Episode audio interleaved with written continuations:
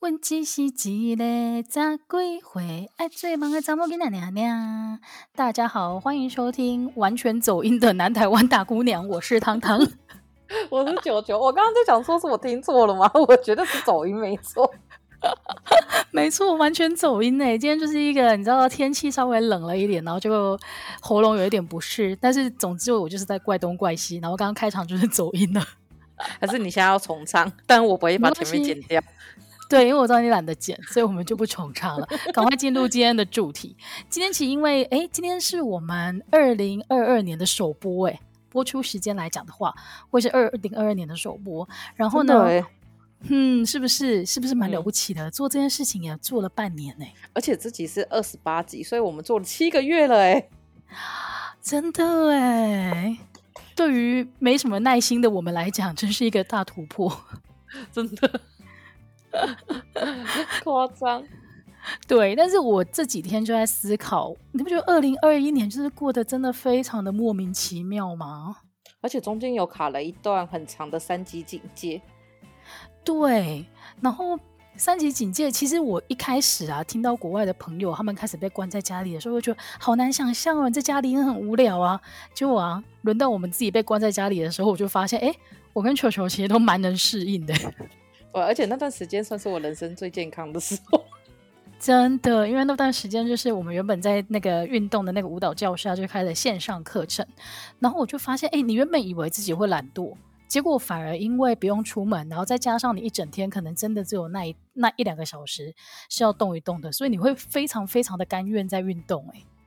而且因为我觉得是被关在一个空间，就是比如说像我住套房，就基本上我就是在那一个房间，大概五六平的环境已经很好，在高雄五六平，然后五六平的环境，然后动来动去，所以就是变得很珍贵。不然其实也都不能出去，那个时候是连走到马路上都没人，也是觉得很可怕。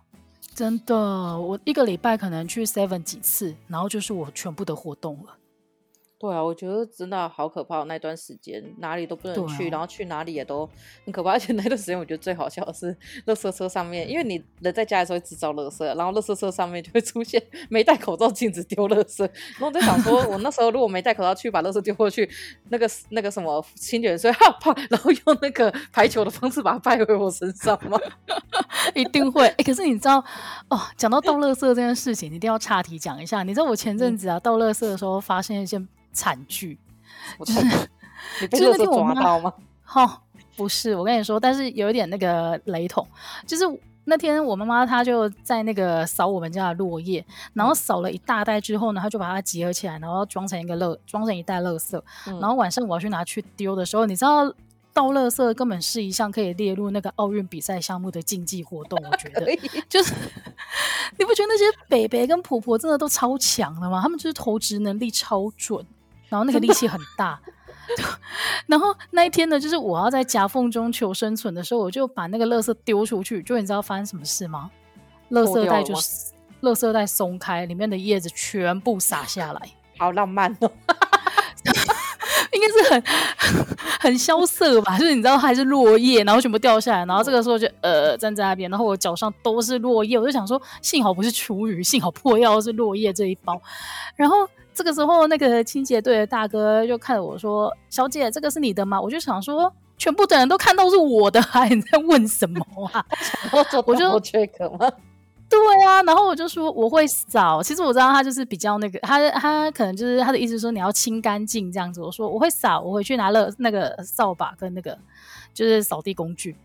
然后我真的就是你知道，垃圾头都走远了，我一个人在那边扫垃圾。下次叫你妈可能要绑紧。对啊，我自己我回家说，以后大家那个垃圾都要绑紧，要不然我就一个人站在那边扫垃圾，看起来真的超凄凉的。你知道，好像那个一休和尚，一休和尚不是超常在那里扫那个叶子？对，但是他是扫落叶，我是扫落叶被我喷出来之后，我又把它扫起来。哎、欸，但是我觉得那个真的，那个真的很强哎、欸！我超常就是骑机车追垃圾车的，所以我那一阵子都可以知道垃圾车在哪里。然后因为你骑过去的时候，因为垃圾车不是只停一下下吗？然后停一下下的时候，大家就会簇拥而上嘛。所以因为我会用不到，所以我最后就会从很远的地方投。然后有一次我从很远的地方投的时候，然后那个清洁队员就说不可以用投的，我整个吓到。当然不能用投的，欸、可是对，但虽然他是这样讲，但是真的很多人就是可以一手。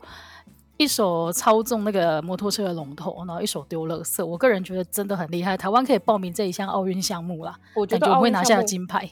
对，没有人可以赢我们，尤其是他只能，我觉得他只能限六十五岁以上。就这个时候会看到老人真的超强，发展出事业的第三春，就是变成一个奥运选手。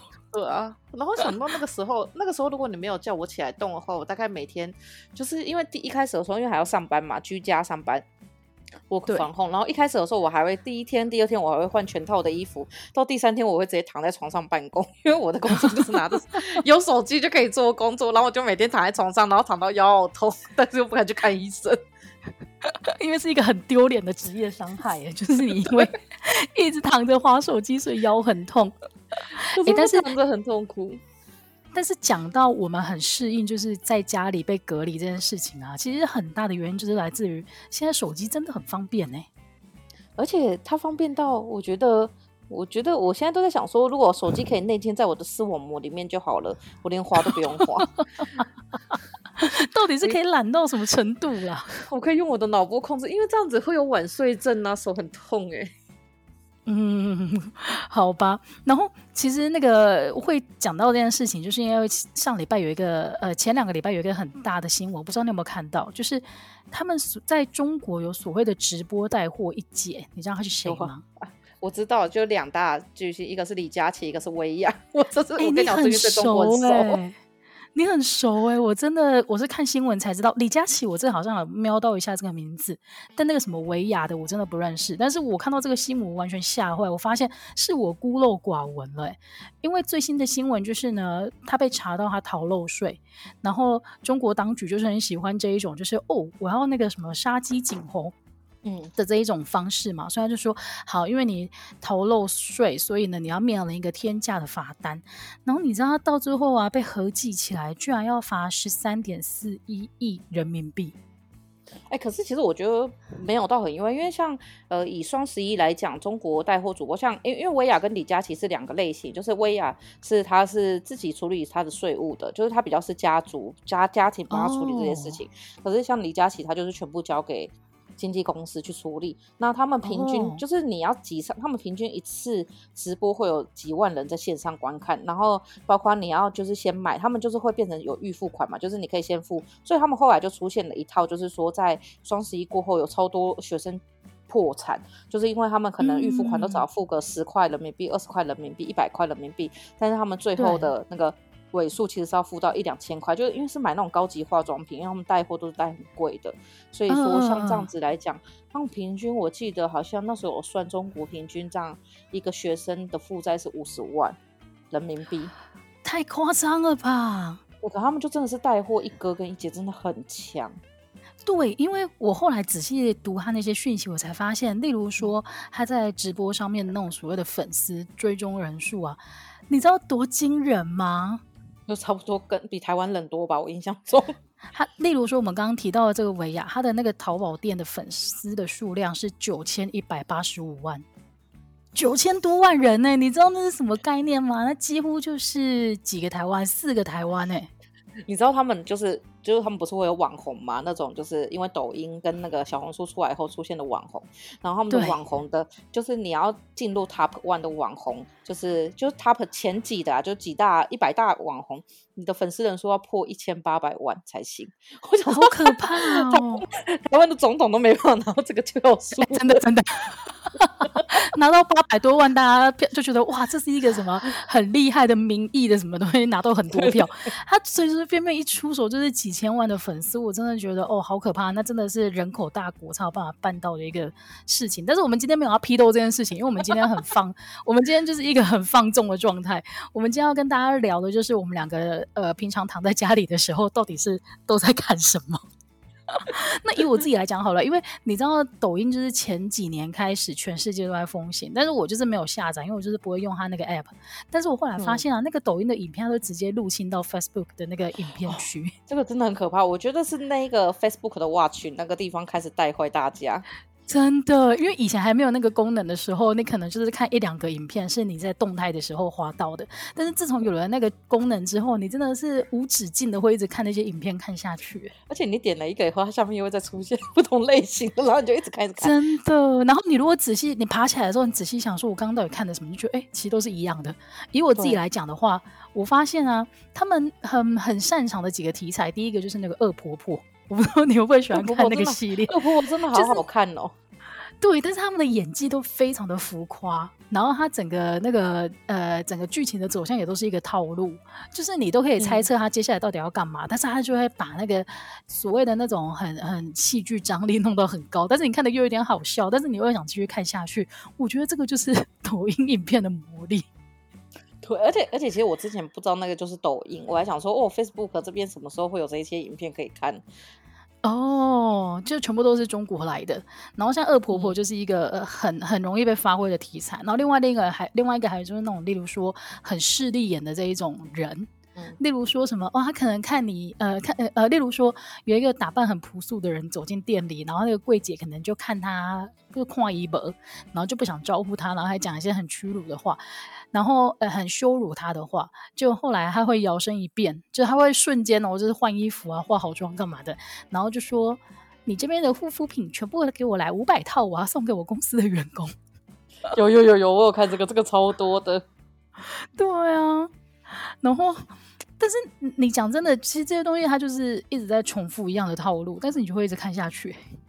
我我在想说，我们以前也会这样子看嘛？好像没有，就是自从有抖音以后，就会一直看，一直看，看这一类型的。对，因为它一则影片好像就几分钟。然后你就会，例如说擦保养品或者刚刷牙的时候，刚好就是那个那个时间长度，所以我觉得蛮厉害的。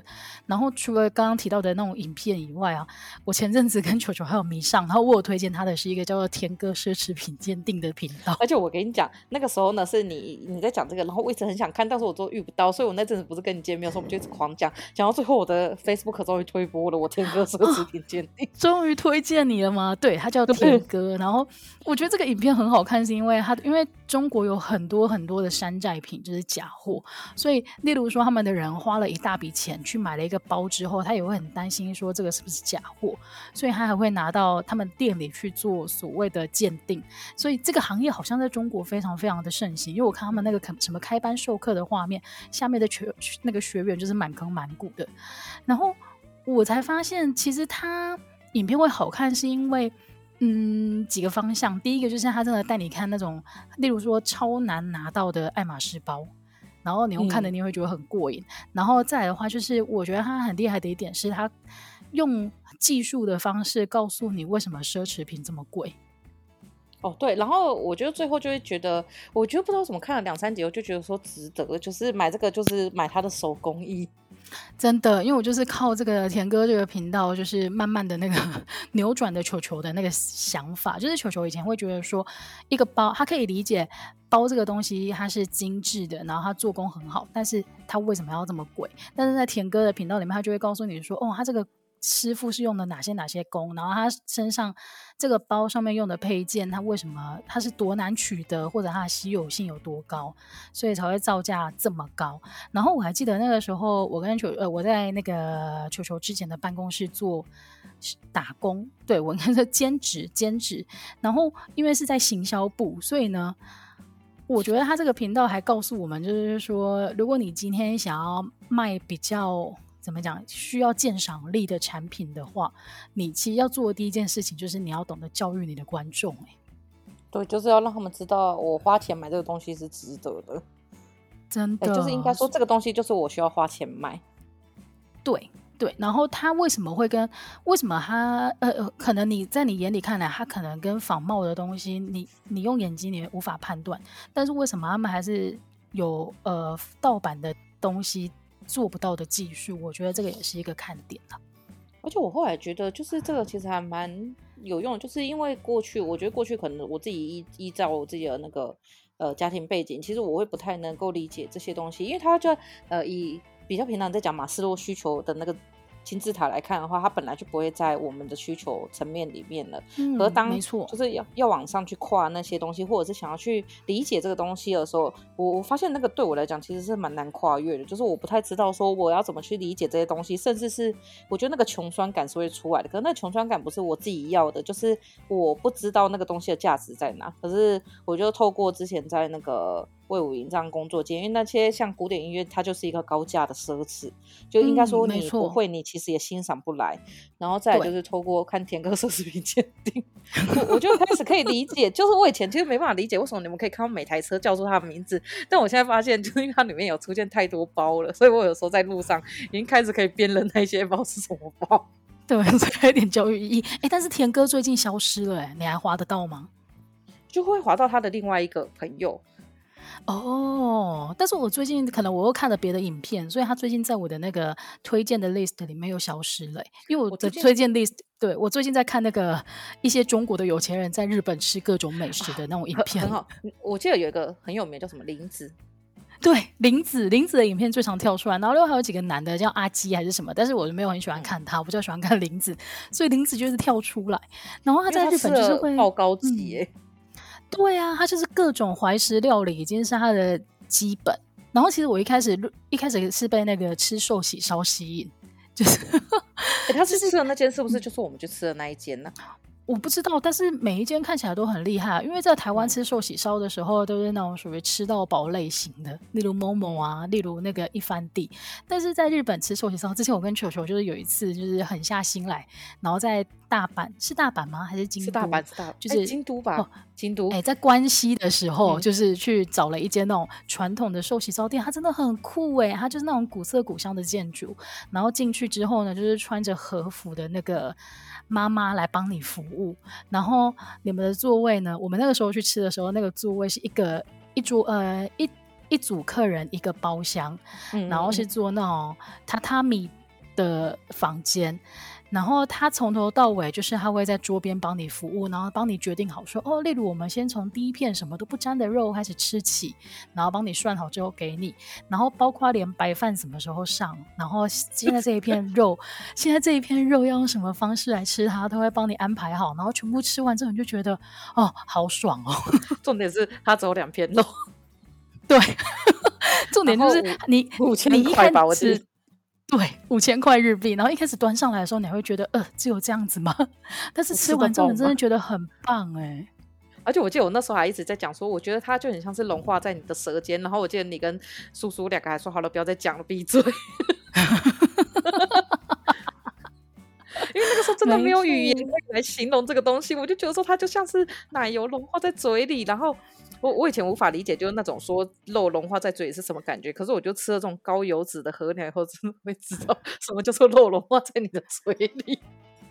对，然后你刚刚提到，就是其实一开始你吃到好吃的东西的时候，你是找不到形容词来形容。但是我发现，像这种中国有钱人，他们在形容吃的东西的时候，真的超会形容的。对，而且我觉得，我我觉得我也是看了小红书跟抖音以后，我才可以慢慢的理解中国的有钱人是有钱到什么地步。嗯。就是账单一来几万块几万块，他马上都觉得哦，就是一餐的价钱。对，我已经没有办法换算人民币再到台币了，我已经忘记要乘以四还是五，只觉得那些应该都很贵。对啊，然后像他偶尔还会去，例如说寿司。他就不会带我们去吃回转寿司，他就会是那种师傅在你面前现做，然后可能也是无菜单，你到了之后他才告诉你说他们今天准备了什么。反正那个影片就蛮好看的。之前有一个很夸张，他就吃关东煮吧，就吃完好像也是就是八千左右台币。我想说吃关东煮那个萝卜为什么这么贵？欸，对，关东煮也是他们很爱去吃的一个一个餐厅呢，但那个餐厅看起来都很厉害啊。对，就其他的东西我都可以理解，就是它有它的价值。但是关东煮，我真的是觉得那个真的是贵到靠腰。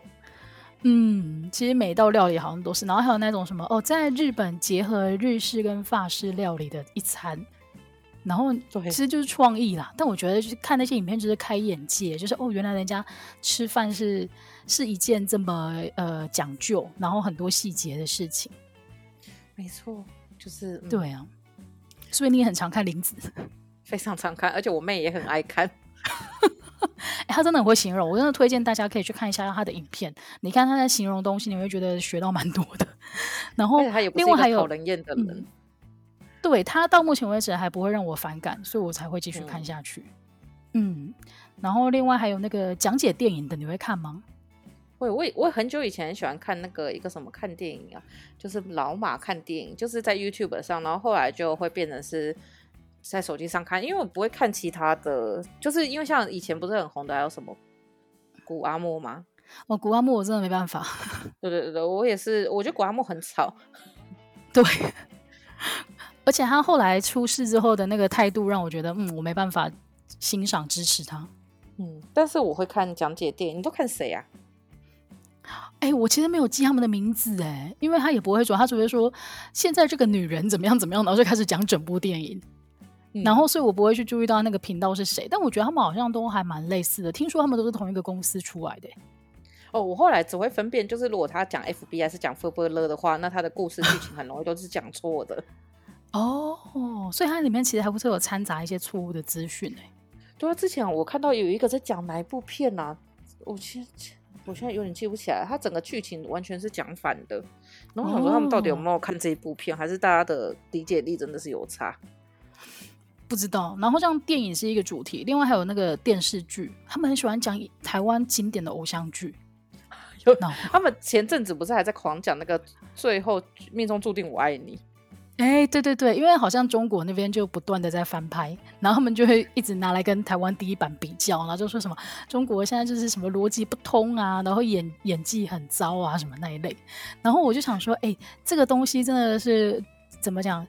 贵古贱今呢？因为以前台湾的偶像剧刚出来的时候，好像也差不多是这些内容的批评哦。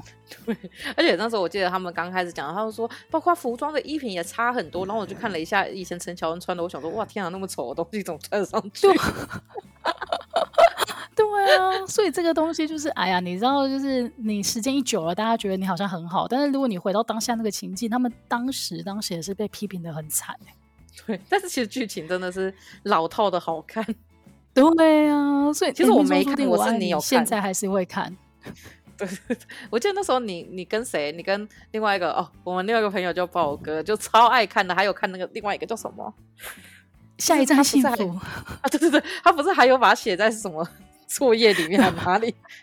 不是豹哥很可爱，因为那个时候大家在追剧的时候，真的，因为那个时候是追 on 档的《下一站幸福》，然后他很可爱，他就在自己的那个，因为大学生都要有自己的那个行事历嘛，就是记自己的事情，他就在行事历上面写今天要看《下一站幸福》。对，然后我记得那时候还有一个叫微笑 Pasta，然后另外朋友叫知心，啊、他就直接跟我在旁边说微笑 Posada，我也快笑死了，变一个捕手微笑 Posada，还搭配那个捕手的画面，好烦哦。然后我我自己会看的最后一个类型的影片，就是那种你知道我那种五分钟可以你怎么动可以瘦全身的那种影片吗？有，但但我不会起来做。对，你就是会躺在沙发上，然后就看哇，做这个动作这么简单，然后你可以五分钟就瘦全身。但是你看完那五分钟之后，你人是继续躺在原地的。我只有那个之前在自己就是在住套房的时候，然后有那种五分钟也是瘦全身，但是是躺在床上的那个我会做。他其实不躺在床上，哦、应该是躺在瑜伽垫上，但我躺在床上做就好像 对对身体其实蛮不好的，但我会做没错。哎，对啊，你床太软的话，你腰会那个受伤哦。对对对，哎，我也很喜欢看，而且超常有人在跳那个兔子舞的，什么 Let's Let's Rise Rise Go Turn Around Go Go Go，然后每次看都哦，看他们喷好多汗，感觉会变很瘦，然后还是躺在床上。没错没错，然后我记得球球前阵子跟我说，就是你现在是怎么样，就是完全着迷上小红书了吗？哦，我跟你讲，这简直一发不可收拾，比坠入爱河还夸张。你小红书是 App 吗？是一个 app，然后它大家都说它其实是抖音，很像抖音，可然后跟 IG，可是我觉得它是应该说，它那个 app 就是你点进去以后，它就是一格一格的，然后它一开始会让你选你有什么兴趣的东西，然后它就会一直推播你相关的东西、嗯、啊。我觉得，因为它的里面的人大概都是可能比我们小六七岁到比我们大六七岁中间，然后甚至是它里面其实我觉得有蛮多像是中立体或者是那种古以前比较有名的女星，然后他们现在就会分享自己怎么养生的，嗯、你就觉得很有说服力啊。他们到现在很老，但是还是很漂亮哦哦。所以小红书上面的频道不只是例如网。红，他也有一些真正的明星在上面。对对对，明星也会在上面开，然后还有李佳琦也会在上面直播，所以有时候会。李佳琦是男的女的啊？我连这个都不知道。他是男生。哦哦，他是男生，就是就是一开始红的时候，他会比如说他试二十支口红，他会把它涂在，因为他手很长，他就会涂在手上涂满的那个一排，就是每个网红试色不是都一排这样涂过去，很像那个便利贴一样涂一整排，然后让你看它的颜色，然后他就是一这一开始这个，然后因为他很浮夸，然后后来就越来越红。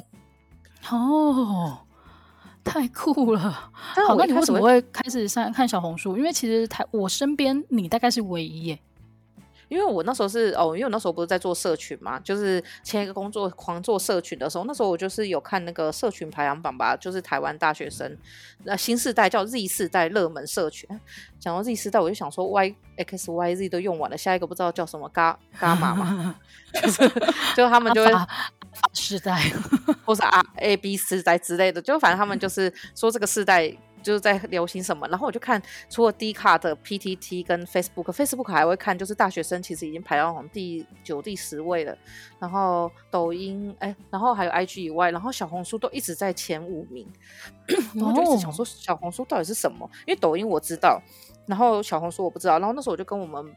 同事几个比较年轻的美眉聊天，他们就说他们每天都在看小红书啊。所以你刚刚讲的那个排行榜是台湾的年轻人在看的，是台湾的年轻人。所以我那时候觉得很神奇，哦，就很想理解他们到底在看什么。然后就一看以后就觉得哇，超好看的，所以他就跟 Facebook 的那个 Watch 那边很像。所以它是影片，它的内容也是影片。它其实比较少照片啦，它就是比较多是影片。然后它影片大概都是一。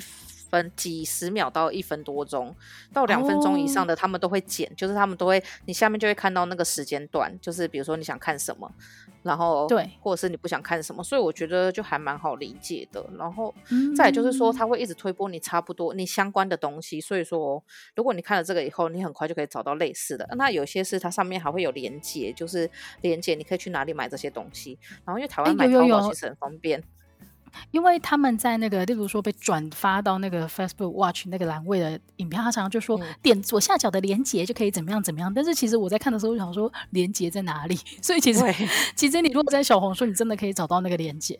对对对，然后因为它的连接是会直接出现在影片里面的，就他会直接比如说一个人他在介绍他的东西的时候，我很喜欢看那个什么一百样居家小物让你打打工人也可以很快乐之类的，他就会从椅垫啊，然后桌子上的什么小摆设开始，然后每一个旁边都会有它的标价，哎、欸，真的全部都是商机耶，好可怕哦。嗯，然后这个商机完以后，因为他会讲，然后这些东西就是你在淘宝上，或者是他们有一个叫拼多多拼细细的地方，就是类似那种我们的虾皮。嗯、然后你在那上面以后，你用这些东西搜寻，比如说你搜寻网红化妆化妆架就会比较贵，所以还会有另外一个人跟你说，你不要搜网红化妆架，你就搜什么蛋壳收纳盒。哦，然后就是是一样的东西，然后但是它就会变得比较便宜，所以就这个商机还会再衍生出另外一个商机，太酷了！而且你真的很熟哎、欸，因为我真的超爱看，而且我已经看到就是对中国有一些字比较，就一开始还会去学，比如说他们常会有 Y Y D S，然后每个都 Y Y D S，我就想 Y Y D S 怎么是哦永远的神，就是或什么 绝绝子，哎、欸，对啊，为什么他们的字幕很喜欢就是用英文缩写啊？我觉得是一个，我觉得应该是就像我们常常会用一些什么酱子之类的，然后因为他们是拼音嘛，所以拼音情况下、哦、他们就会用手手字下去缩写。可是那个用的非常非常的多哎，就是有时候多到我会有点猜不出来到底是什么。所以有好了，那就是他的，那就是我不在那个我不在那个文化脉络里面，但是真的蛮好看的，那有一些影片。所以你在小红书都看了什么影片啊？我觉得应该是说，我前面跟你讲的一样嘛，就是会看那种什么运动类，都躺着在看的运动类。然后还有，我觉得有一些是台湾比较不会有的，像是房车，嗯、因为像我觉得台湾其实没有流行在房车用房车过生活，因为我觉得一个是我们小，然后再就是说我们遇到那种就露营车，房车就是露营车，就是我们会去露营地在用露营车，就很少会有人就买一台露营车在台湾这样开。可是他们会，他们会有一群人是在房用房车去做环岛生活，环环全国。哎、哦，他们不会环岛，他们对。对，我们可能环岛大概一个礼拜或一个月就可以环完，但他们环中国一圈大概要一年，所以就会有很多这一类的节目可以看。真的哎，所以房车，然后他就会拍拍摄，就是他开着这辆房车，然后到哪个地方去去旅游，然后过生活这样子。然后通常都会有一只狗或一只宠物伴，会很无聊。然后像我觉得他们会开去一些，我就很难想象，比如说开到青藏。然后开到就是那种什么新疆洱海，然后你就可以看到很漂亮的风景。Oh. 然后或者是开到市区的时候，就比如说经过市区，他们就会回家，然后把车停到附近，包括哪里要加水，然后说我的店什么之类，然后在上面可以吃什么。可是你刚刚说他们的影片都是大概一分多钟，可是你刚刚提的这个内容，嗯、我觉得好像没有个十分钟应该介绍不完吧？哦，就是他们大概都剪一分钟啊，所以你就一直看，一直看，一直看。哦，然后它会分很多集，很多集，你可以接着看下去。啊、比如说，他会说房车生活第一百零三天，然后一百零三天，对，今天开车到洱海，然后这边是什么这样的房车生活你喜欢吗？然后就看到他拍出去，然后是自己的腿跟美丽有风景，你就觉得好想去哦。哦，哎，这好有趣哦！像这个主题真的是台湾比较难做的。嗯，我觉得这个就很难。然后再还有一个就是变装类，就是就是他会学一些化妆小技巧，就他们不是会有那种怎么。就是会踩一点的，比如说一二三，就放一首歌，然后就突然就变了一个脸。然后有一些是他会教你怎么化妆，然后我会去学。然后我觉得他们画起来都每个都是天仙玉女，可是我画起来就像金童玉女，我也不知道为什么，而且很难呢。他们有些都说你这个地方就是你要画鼻影什么之类，然后画起来就觉得我自己跟白鼻心没什么两样。可是我我跟你讲，因为他们那些人他在做直播或者他在拍摄的时候，他的那个光都打得超强的，所以他的妆一定要很浓，它才会在镜头上面看起来立体。但是你如果在日常生活当中，你根本没有那么强的白光的话，你真的看起来会很怪，就很像舞台剧的演员。对，然后可，然后我觉得他们还有一个很，就应该说，我觉得他们的次文化其实蛮明显的，就是他们会有一群人是呃手绘，因为他们会拿 iPad 去手绘那种插画，然后就会有一群变装的博主，嗯、因为他们其实很爱穿汉服，所以会有一群变装的博主去把它就是穿出来，所以你就会看这一类型的，就是比如说有一个叫清晨手绘，然后就会画一些很漂亮的。嗯那种旗袍，然后就会看到很多博主就说：“哦，就会很多小宝贝就是艾特我要挑战这个，好，那我今天就来挑战给你们看。”然后他就是会演一小段，就觉得哦，蛮酷的。然后还有最近比较红的是沉浸式体验，就是比如说呃，台湾的沉浸式是那种 VR AR，然后他们沉浸式是很安静。啊，什么 有点像，有点像 ASM 嘛，就那种以声音。所以比如说，他会说：“我现在要来沉浸式卸妆。”然后他就比如说这次化妆水，他就这样，然后就是跟你说我现在在用什么。所以后来就会有一群就是在 N 台这些人就会一直去敲东西，然后就是跟你说 沉浸式。就我觉得他们也是一个蛮有趣的。然后还有另外一个我最近觉得很爱看的就是叫生活大拼，就是因为像。嗯呃，北漂这个字之前是韩国语，就韩先生让他变很红嘛，就是说台湾很多往台北漂的北北漂明明就是王力宏跟 黄明志的歌，什么时候变成韩国语的啦？韩国语让他变很红了。OK OK，好。然后像呃，可是他们一开始的北漂其实是在讲漂到北京这件事情，然后所以他们会有深漂，就是在深圳。我一开始看深漂的时候，我想说深漂十六年，哇，那他在这个地方超过十年，是不是就叫深漂？就发现不是，那就是去深圳。然后还有航海上，就是上海是沪漂。对，就是他们，我们以前不是会学他们的什么浙漂啊？对对对对对。然后他们就会讲说，你是不是只记得江西？干，对，超中二的。以前国中念到这里的时候，只记得江西，就大家就会老师讲讲讲，然后讲到江西，大家就会干。OK，所以富就是上海。对对对，他们就讲，就比如说，因为他们其实中国是绑农民，就他们是绑户籍身地籍身份的嘛，所以说像他们都是呃，你要拿到上海的户籍非常的难，就是比如说你在上海，哎不，或者是你在北京，你就算工作了一辈子，其实你也很难拿到那里的身份证，你可能必须要透过结婚，然后一定的年数你才拿到身份证，不然其实他们很多如果从乡下出来都是身份都是农民工，就他不会透过你读书或者是搬家去解决这件事情。所以说，那农民工身份对他们来讲，我觉得就是他们会觉得有点次等，就是包括你在，你可能像你在台北工作很久，可是如果你是苗栗人，你可能台北的福利你都不能想到。但我们不会觉得苗栗人比较低级，可是他们会，就是会觉得你从乡下出来比较低级，嗯、所以说他们就会讲说，那以这样来讲，我在这些地方为什么过生活？比如说可能月薪四千块，然后房租五百块。人民币，对，那他就会说他们每天怎么自己煮饭啊，然后怎么样去想象自己的人生可以怎么过，然后也会有一群人是靠着做，他们就后面有一些人会说，我靠着做自媒体拍 Vlog，然后就是会有可能比如一个月多一两千块的收入人民币，然后就觉得、嗯、那就很多啊，哦、你的薪水涨了百分之二十五，哎。对，所以就觉得说，在这个地方，为什么他们就像之前前几天，我们不知道跟谁讨论，就是其实中国现在他们其实很厌恶年轻人，其实很厌恶加班，也很厌恶九九六。他们觉得说，我帮老板打工，嗯、这都是老板的，我也得不到什么东西。可是如果我今天是不帮老板打工，或者是我做一个朝九晚五的工作，那回家我就拍 Vlog，然后晚上剪片，那这样也可以赚到一些额外的收入。九九六是什么？九九六就是每天工作九小时，一个礼拜工作六天。哦，其实最近最近新加坡也开始九九六，应该是说就是很多中国企业去那里开以后，就开始把九九六习惯带去。但是其实新加坡本身其实比较有类似有一点点走向欧美的那种感觉，所以他们很不能习惯九九六这件事情。嗯，他们就觉得就是你们把一些恶质的文化带来。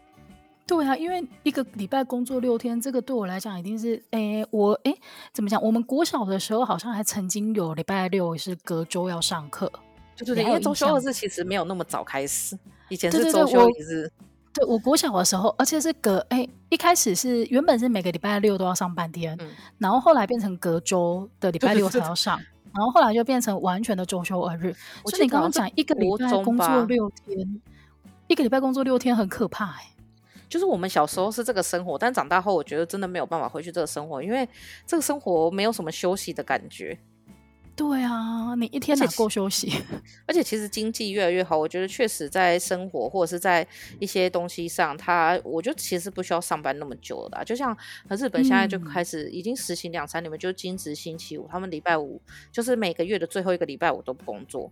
然后他们这样就促进了国内的消费市场，就是因为你礼拜五大家就会开始去做一个三天两夜小旅行。哦、当然那个时候最大的赢家是台湾，因为三天两夜可以足够他们飞到台湾了，嗯、所以就有一群人叫做东京台湾女子，就是东京的台湾东京的女生非常喜欢飞到台湾，然后他们还会有一个类似东京女子集、哦、东京台湾女子体育会，蛮有趣的。但我真的觉得现在一个礼拜休三天是最合理的。我觉得一个礼拜休三天，我真的，我觉得我的工作效率真的不会比一个礼拜休两天还要低。对对，因为之前之前我，诶，我记得好像就是那个之前在炒那个一例一休的时候，好像突然间有一年是。到了年底，每个礼拜都在休三天，因为他把你之前没休的假补给你。其实我忘记那个计算方式是怎么样，但那个时候就莫名其妙的常常哦，这个礼拜五休息。然后我就有发现啊，其实，在那一两个月里面，我一个礼拜做四天，我的产产出跟五天是一样的，就是没有减少。但是我真的可以获得彻底的休息。但是老板听到这一段应该很不爽吧？或者是那种就是其实居家办公，我觉得有一些工作居家办公其实反而没有什么不好，因为。就是 通车时间真的太花时间了，真的通车真的很累。现在还蛮多那种网络公司，其实我不是觉得新创，就是有些网络公司开始可能实行一个礼拜回去开一次会就好，然后就那一次会就把该做的东西 brief 回去，嗯、然后你回去自己做完。因为其实老实讲，你的工作有没有做完，你自己知道，你的老板也会知道。那当然有一些比较旧的公司在之前就会叫你去写工作报告，可是我觉得工作报告很废啊。比如说我这个工作就是一个月后才会开始办活动，难道我每天要写联络？厂商，嗯嗯，然后写五天嘛，或者是你要写什么发想吗？就是今天发想三小时这样子吗？啊？所以我觉得那就是比较无能的主管会想要控制大家，不然其实老实讲，你就是一周回报，你就会说哦，这周做了什么，然后进度推展多少就好了啊。当然有些人就会说，有些人就是会在偷懒啊，这些人偷懒，他们去公司也会偷懒。我觉得在家会偷懒跟去公司会偷懒的人是同一类人。嗯嗯，没错没错。还有一个完全不会做到的事情，就除了五分钟授权税以外，还有一个就是你会看每天五点起床的挑战。然后就是什么？看他们，就是他们会有一个什么，就是五 AM 或六 AM challenge。然后我有朋友真的在实行六点起床挑战，他每天六点起床。然后就是会看书、运动，然后就是充实自我。然后我觉得看这些人觉得好厉害哦。然后我跟着他们看，大概看了半年了，但是我一天都没有做。可以啊，你可能就是每天你也是挑战六点起床，但是起床之后就开始看手机上面的影片，这样。就是你的生活没有改变，你只是睡比较少而已。但是因为大家都很早去上班，我就觉得说，因为我以前不，我以前都会做那个叫什么一六八，就是每天只吃八个小时。但是我后来发现，如果你很早起的话，你没有办法做这件事，因为会饿。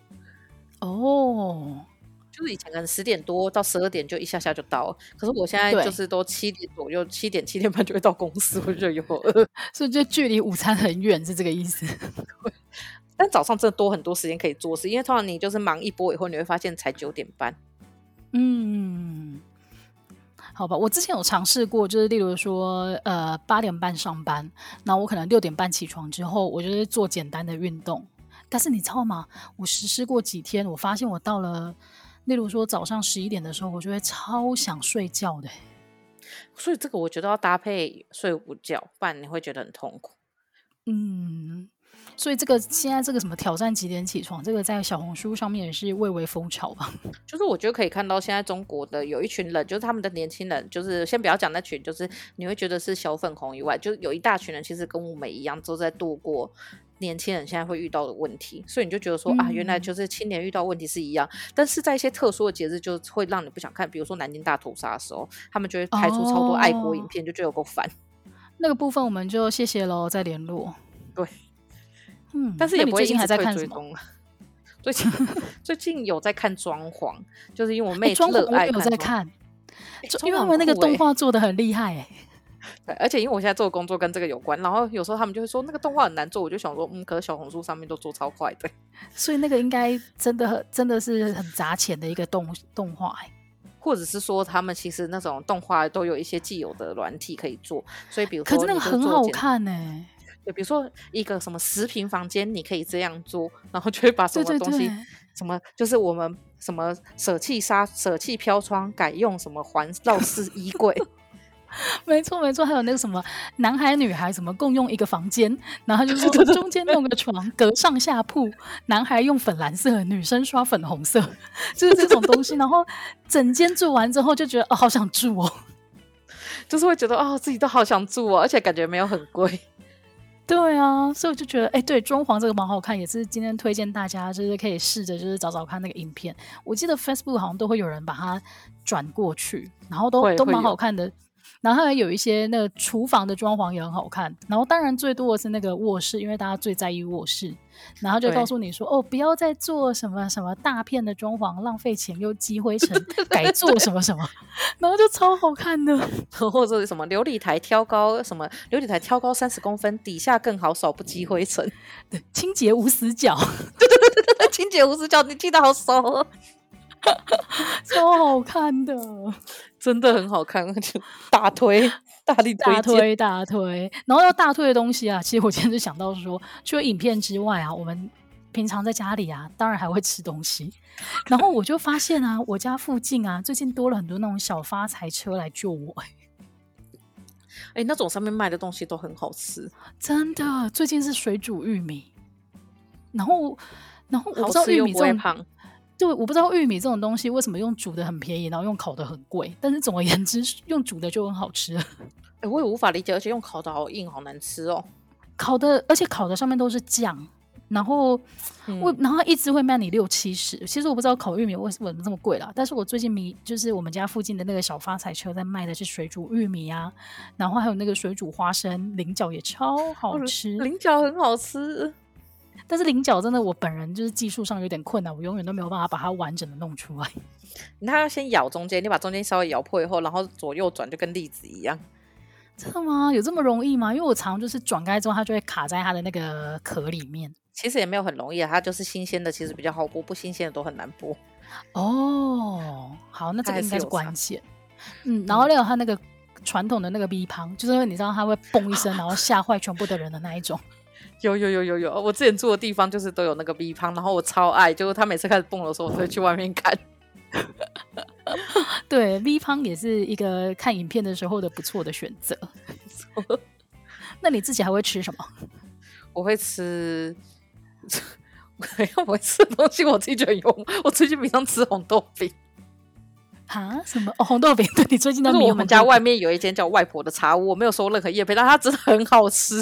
然后我就在手机上先订好，然后订好以后呢，就三百块以上就可以外送。那因为一定要三百块一个人很难做到，所以我就通常都是自取，这走出去五分钟可以自取。然后里面的奶油酱啊，还有那个 KitKat 巧克力啊，然后红豆白玉麻糬，我真的都超好吃的，再搭配一杯饮料，很爽。OK OK，那今天录完音之后，赶快再去买一波。可我不行，我妹说她禁止我在吃螺蛳粉跟那个红豆饼了，她说太多了。好吧，那如果她不让你买吃的话，就是也可以在网络上再买别的东西啊。像我今天就想要再次的，就是跟大家推荐，就是美国的 Amazon。我们没有说任何的业配哦，但是我个人就是最近第二次订美国 Amazon。你知道这次更快，就是一样，因为它的优点就是呢，它只要满六十美金，它就可以免运送到台湾。所以我觉得这一点就非常的吸引人，然后在上面真的有很多是台湾的那个购物网找不到的东西，就是大家可以去试试看。然后重点就是它速度真的很快，因为这一次呢，我是好像是当周的礼拜一还是礼拜二定下去的，然后礼拜四就到了。他送到的时候我都傻眼，我以为美国在你知道我们隔壁，我说美国是苗栗吗？对啊，是美农来的吗？还是美国来的？怎么那么快就到了？美农有可能。反正就是推荐大家这个。那球球买什么？我就是我会买，就是我在上面看到什么食物，我就会在淘宝上买。然后有时候就是不想等淘宝，因为淘宝太久，所以我有时候就等虾皮，因为它现在价格都差不多。哦，对对对，其实虾皮上很多东西也都是淘宝来的啊。对啊，然后所以我之前才会疯狂的在买螺蛳粉，螺蛳粉，螺蛳粉，我在吃螺蛳粉吃到我妈生气。好，那你不要再吃螺蛳粉跟红豆饼了。对，我最近会吃叶黄素啊，因为滑太久手机眼睛真的是会不舒服。哦，这个也是你今天要推荐的东西哦。我跟你讲，一定要买叶黄素，真的人真的就是我觉得，因为现在我们真的太习惯滑手机了，所以不吃叶黄素眼睛真的会瞎掉。然后还有就是为了避免自己再继续流鼻血，所以手机支架很重要。然后现在我会买手机支架再加手环，就可以把它扣在手上，哦、不然我会睡觉以后就是手还是会松脱，然后还是会扎到。好痛！哎、欸，但是叶黄素，我想要问，叶黄素是你真的吃的时候有感哦？我觉得它就是要吃一阵子以后，你会觉得眼睛比较比较明亮。哦，哎、欸，好，那我要来试试看。嗯，我都去 Costco 买啊，因为我朋友说 Costco 比较便宜，但是我觉得就它就都是一个蛮贵的东西。哦，好好好，没关系，这个这个我真的也来尝试看看，然后过几周之后再来告诉各位听众朋友到底有没有效。啊，那如果大家今天听得开心的话，其实可以就是那个试着试着看看我们今天推荐的一些影片的类型啊，因为我觉得真的真的有一些那个有趣的点在里面，然后大家可以发现，然后但是也不要太沉迷哦，像球球这样的沉迷方式就不是很好。对啊，我觉得小红书还是可以看一下，因为毕竟它是直直视滑的，就 YouTube 要放横视，有时候觉得有点累。哦，哎，对，直视滑的影片，这个好像是现在的一个趋势，尤其是中国来的影片都是直的，哎，我觉得他们就是很会用这个啊，所以也是可以理解他们到底在干嘛。然后以后要反攻大陆，或者是要那个就是反制中国，我觉得会比较有机会。我都这样说服我自己，知己知彼，百战百胜，好吗？对。好，那今天就是一个非常非常老套的那个 ending，就在这边结束了。希望大家听得开心，我们下个礼拜再见喽，拜拜，拜拜。